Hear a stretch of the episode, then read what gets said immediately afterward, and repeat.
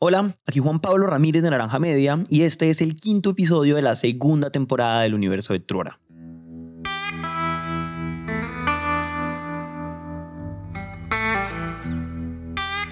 En los episodios pasados hemos narrado cómo el ecosistema de emprendimiento en Latinoamérica y en el mundo cambió completamente y cómo en medio de todo eso Truora tiene que encontrar un camino para crecer mucho. En esas hemos mencionado la angustia que genera probar y probar y probar y sentir que uno no explota, sentir que uno todavía no tiene eso que llaman product market fit. Truora está tratando de encontrar product market fit. Ya tiene unos productos, esa vaina anda, pero si hay algo que nosotros nos soñamos, es que nuestro producto sea de tanta acogida que crezca a punta de referidos, que no sea sino meterle plata a mercadeo y esa vaina crezca y crezca y crezca. Eh, e, eso es un sueño que tenemos nosotros como para unlock growth, para, para, para destrabar el crecimiento, ¿sí o no?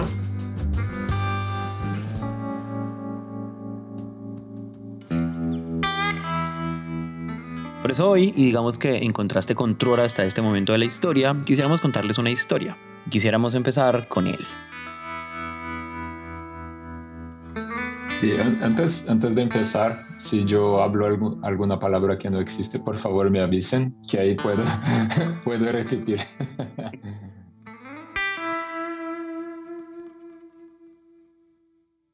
Quien están escuchando es Renato Aidamus Rampazo, que seguro como se dieron cuenta es de Brasil. Renato nació y vive en Sao Paulo y si me tocara describirlo, lo primero que resaltaría es que transmite como tranquilidad. Casi que diría que es un man dulce, como sincero. En Colombia diríamos que es un brasilero buena papa, como buena onda. Y físicamente es blanco, con el pelo como larguito, deladito y estatura más bien promedio.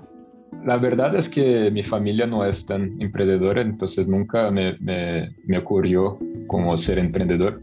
Y en verdad mi mamá eh, le gustaría mucho que yo fuera como un juez ¿sabes?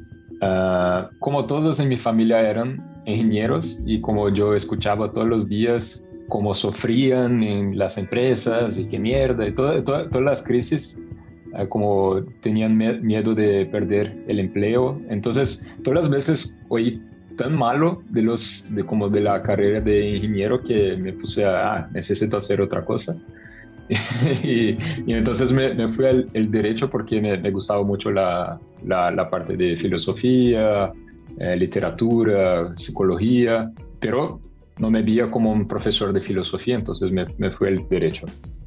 Renato decidió ser abogado porque sintió que el derecho le daba más opciones y se graduó con honores de una de las universidades más prestigiosas de Brasil y entonces esas opciones se le abrieron.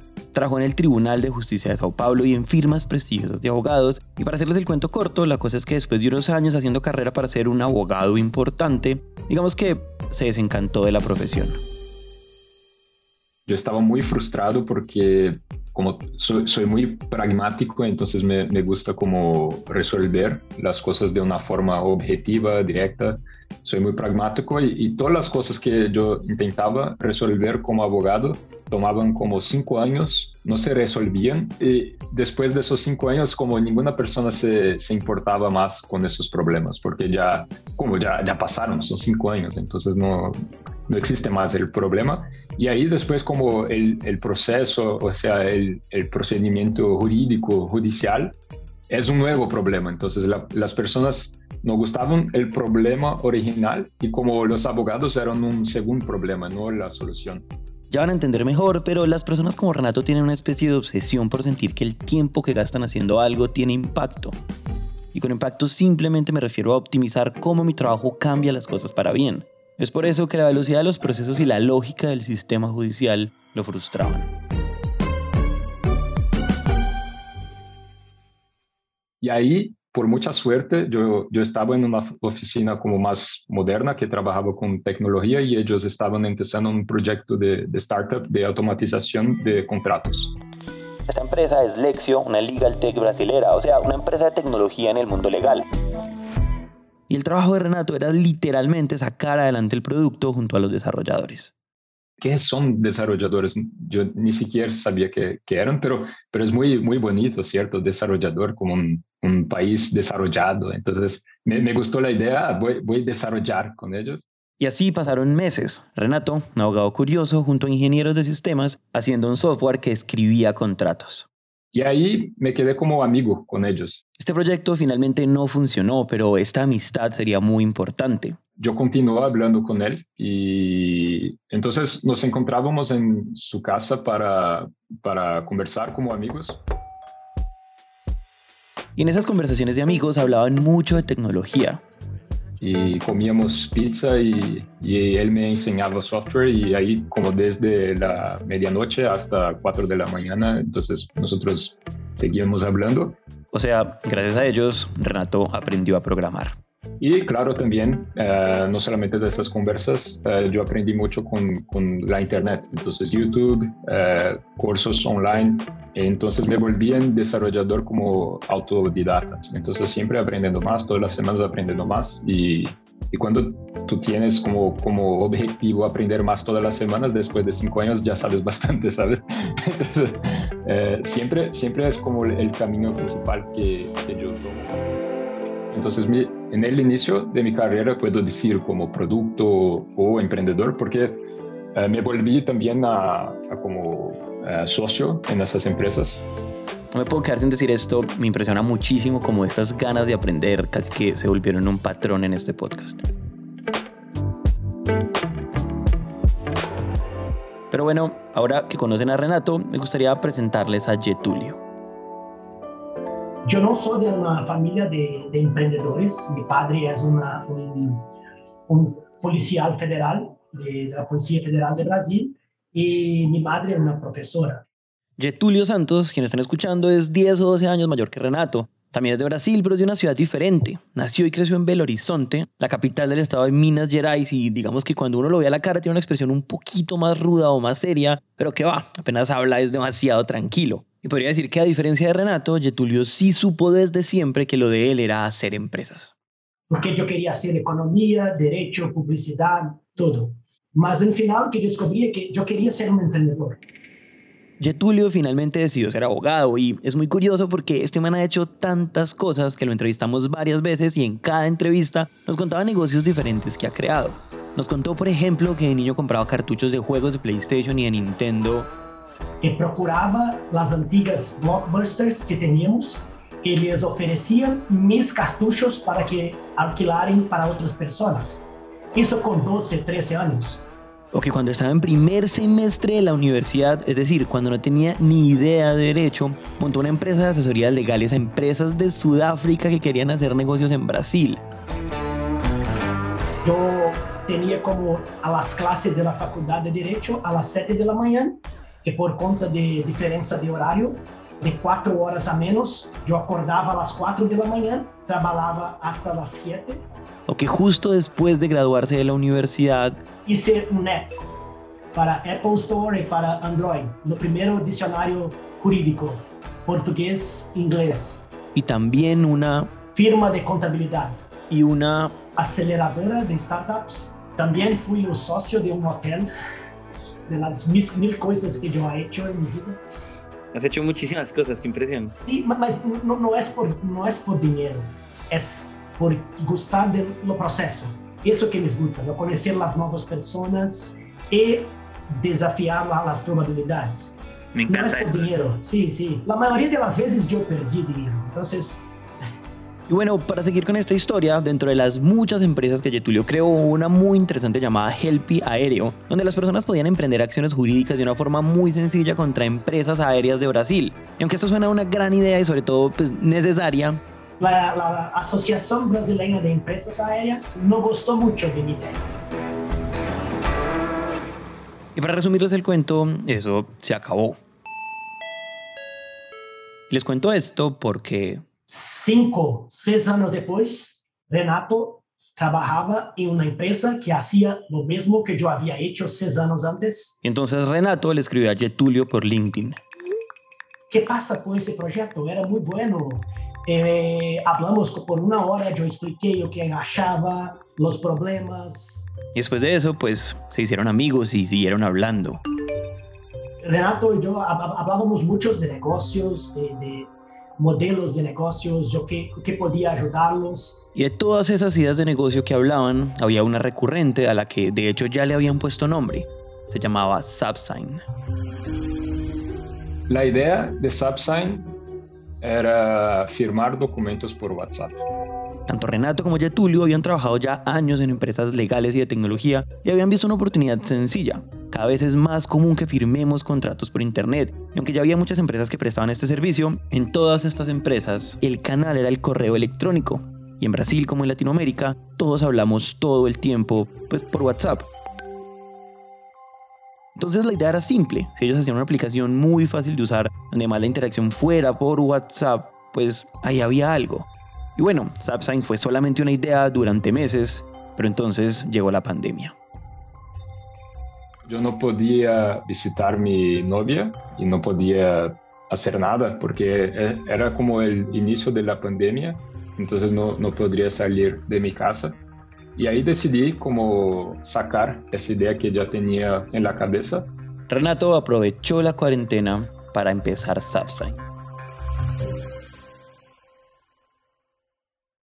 Eso, eso sería como chistoso si tuvieran las fotos de, de los, los primeros días en que yo estaba desarrollando Subsign, porque yo no cortaba el pelo hacía como algunas semanas, entonces yo parecía un completo como, no, no, sé cómo decir en español, pero parecía un, loco, parecía un loco. En una o máximo dos semanas, Renato tenía una primera versión del producto y entonces... Recibí un, como un WhatsApp de Renato diciendo, lembra de Zapsign, estoy empezando a desarrollarlo en mis, mis fines de semana. Entonces le propuse como, ah, ¿quieres ser mi, mi, socio? Y él aceptó con la condición que invertise en Subsign. Y dice, tal vez vamos a precisar de una inversión de como 10 mil reales.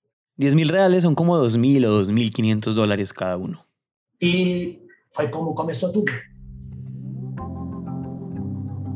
La idea principal de Zapsign tenía que ser muy, muy simples y tener validad jurídica.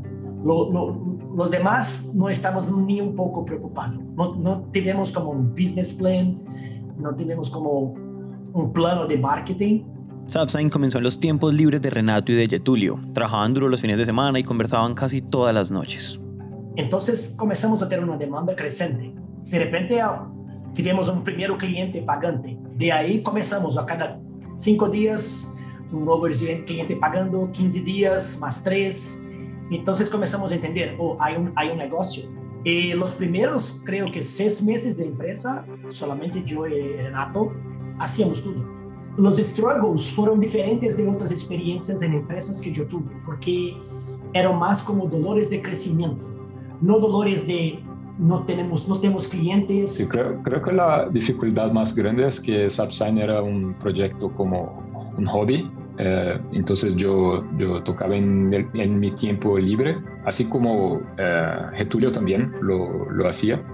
Y entonces la, eh, la, empresa empezó a crecer mucho más que mi capacidad de desarrollarla y tomar cuenta de ella.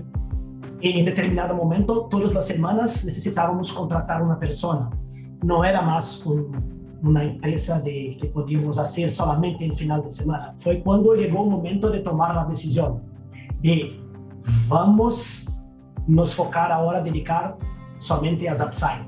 Eso fue un, turning point para nosotros. Ahora que conocen Zapsign y para seguir con esta historia, es importante que conozcan a una persona más. Me gustaría que conocieran a Lisa Muramoto. Yo conocí a Lisa en una fiesta cuando tenía 18 años.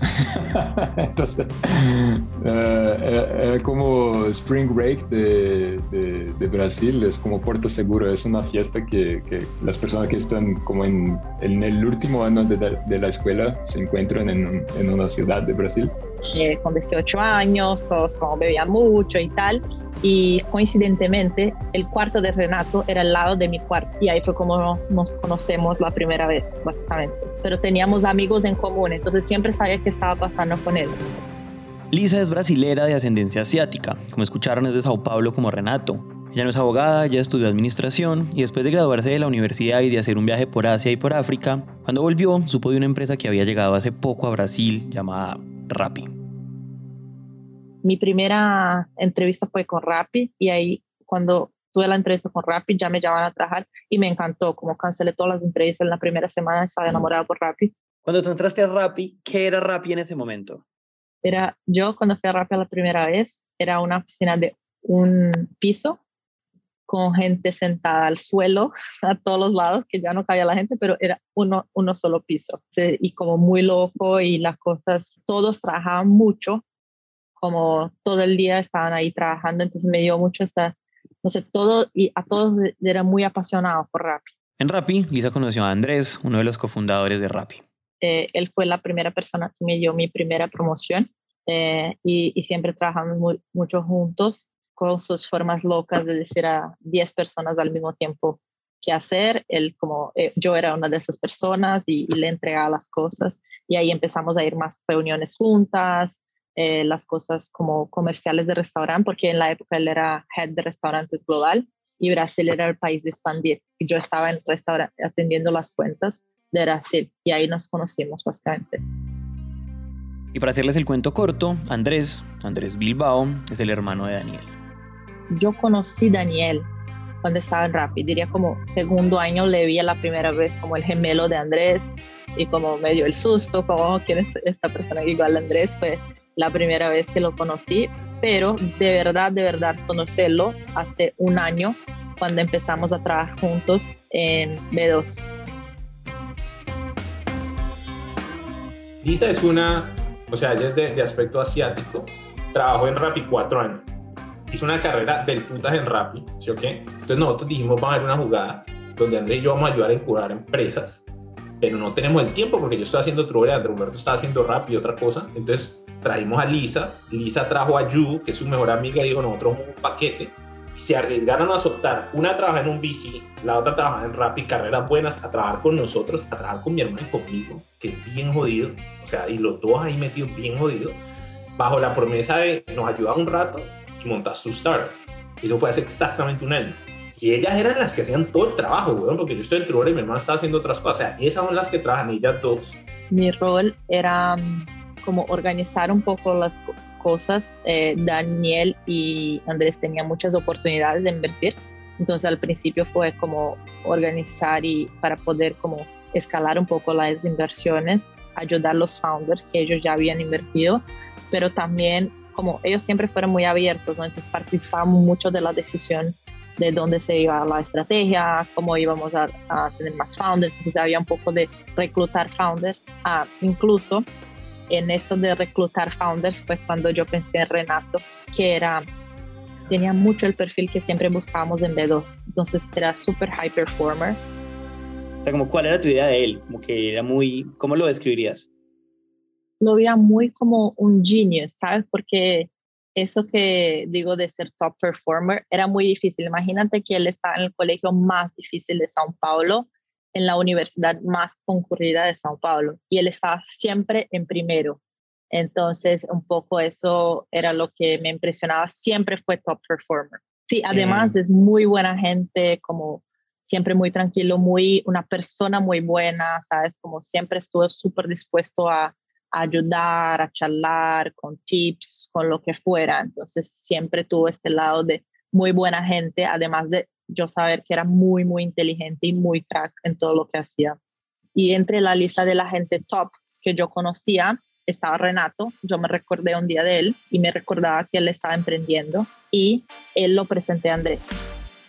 Andrés le encantó hablar con él y, y pronto cuando hablamos vio un potencial de SAPSign con ya tenía convicción absoluta que nuestra estrategia iba a ser cómo le facilitamos la conexión entre empresas y usuarios o interacciones a través de WhatsApp. Y hablo con una empresa que tiene una firma digital por WhatsApp que funciona la cosa de las más mil maravillas. Mi hermano mismo me la manda un día y me dice, ve, firmé, hice una firma por WhatsApp y me tomaron una foto de la vaina más top que he visto en mi vida, sin siquiera ver de quién estábamos hablando. Y ahí le dijo Andrés, a Daniel, Daniel, tienes que hablar con... Uh, con Renato, tienes que ver. Mira, yo empecé a hablar con este man y pues Renato es, cae bien de inmediato, es todo querido, como casi suavecito y venía con una reputación la berraca porque Lisa lo había recomendado como la cura para el cáncer, ¿sí o no? Entonces me siento, me pongo a hablar con él La conversación empezó con, conmigo como, ah, Daniel, yo, yo conocí Lisa y ella trabaja con, contigo tu hermano y yo necesito del reconocimiento facial en Zapstein para que las personas firmen con una selfie o firmen como con un liveness match, eh, alguna cosa.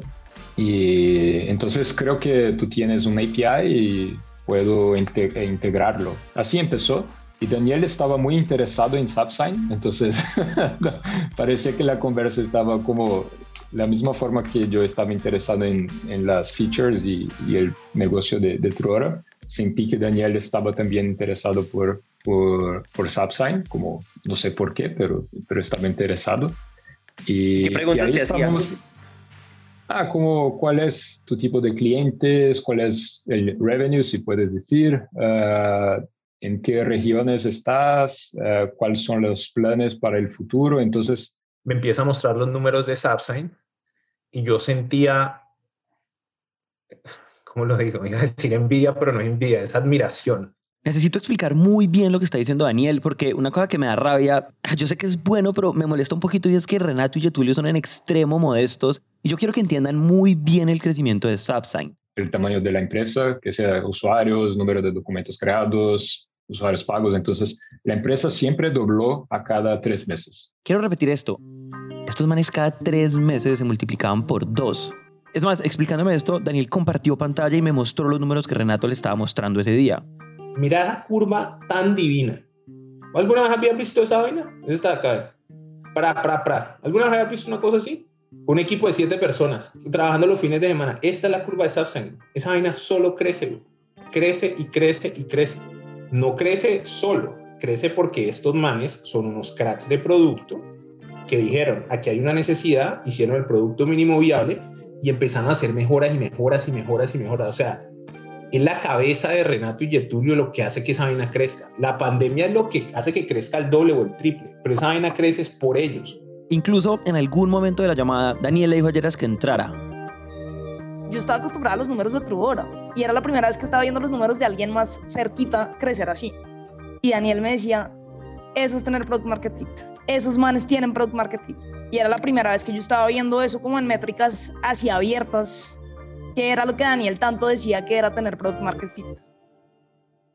Estos manes con muy poquito capital y haciendo mejoras de UX y mejoras de producto y escuchando al cliente constante, constante, constante, han hecho un producto tan bueno que casi la mitad o más de la mitad de los nuevos usuarios llegaban por referidos. O sea, literal, alguien va, abre el link de WhatsApp, firma y dice esto es una chimba, me sirve para mi empresa y va a lo compra. Este man, igualito que Yeras, todo el día está tratando de ser mejor, con la diferencia de que él además hace código, maneja la empresa y habla con los usuarios. Entonces este man tiene superpoderes. Él puede con un equipo de minutos hacer un producto del hijo puta que le compita a todos. ¿Me entendés? Qué buen trabajo. Con esto claro, volvamos a la conversación. Y entre más hablaba con ellos, más decía, este, este es un buen negocio para invertir. Yo estaba pensando en el sombrero de hacer inversiones, como las inversiones que hacemos con mi hermano. Este es un muy buen negocio para invertir. Y lo único que me parecía raro es que Renato no tenía necesariamente aspiraciones de levantar un mundo de capital. Truora estaba muy enfocada y está muy enfocada con, con como ser un unicornio, hacer IPO, eh, ser una empresa gigante y con venture capital y todo. Y Subsign era una empresa bootstrap con ambiciones mucho más, eh, más como de la vida común. Entonces, ah, quiero tener dinero suficiente para hacer ta y ta, pero no, no, mi ambición no es ser un unicornio. Nosotros sí, entonces, tan pronto vi que él estaba abierto como a no levantar capital de VC, que a mí me parecía lo más obvio del mundo, dije, bueno, ¿y será que de pronto querés vender? Y él estaba abierto. Dije, yo no creía que esto fuera verdad. O sea, yo dije, esto no creo, pero pues preguntémosle. Y cuando me dijo, me sonaría, yo dije, hijo puta, ¿cómo así? Y ahí fue que me puse, me empecé a emocionar más todavía.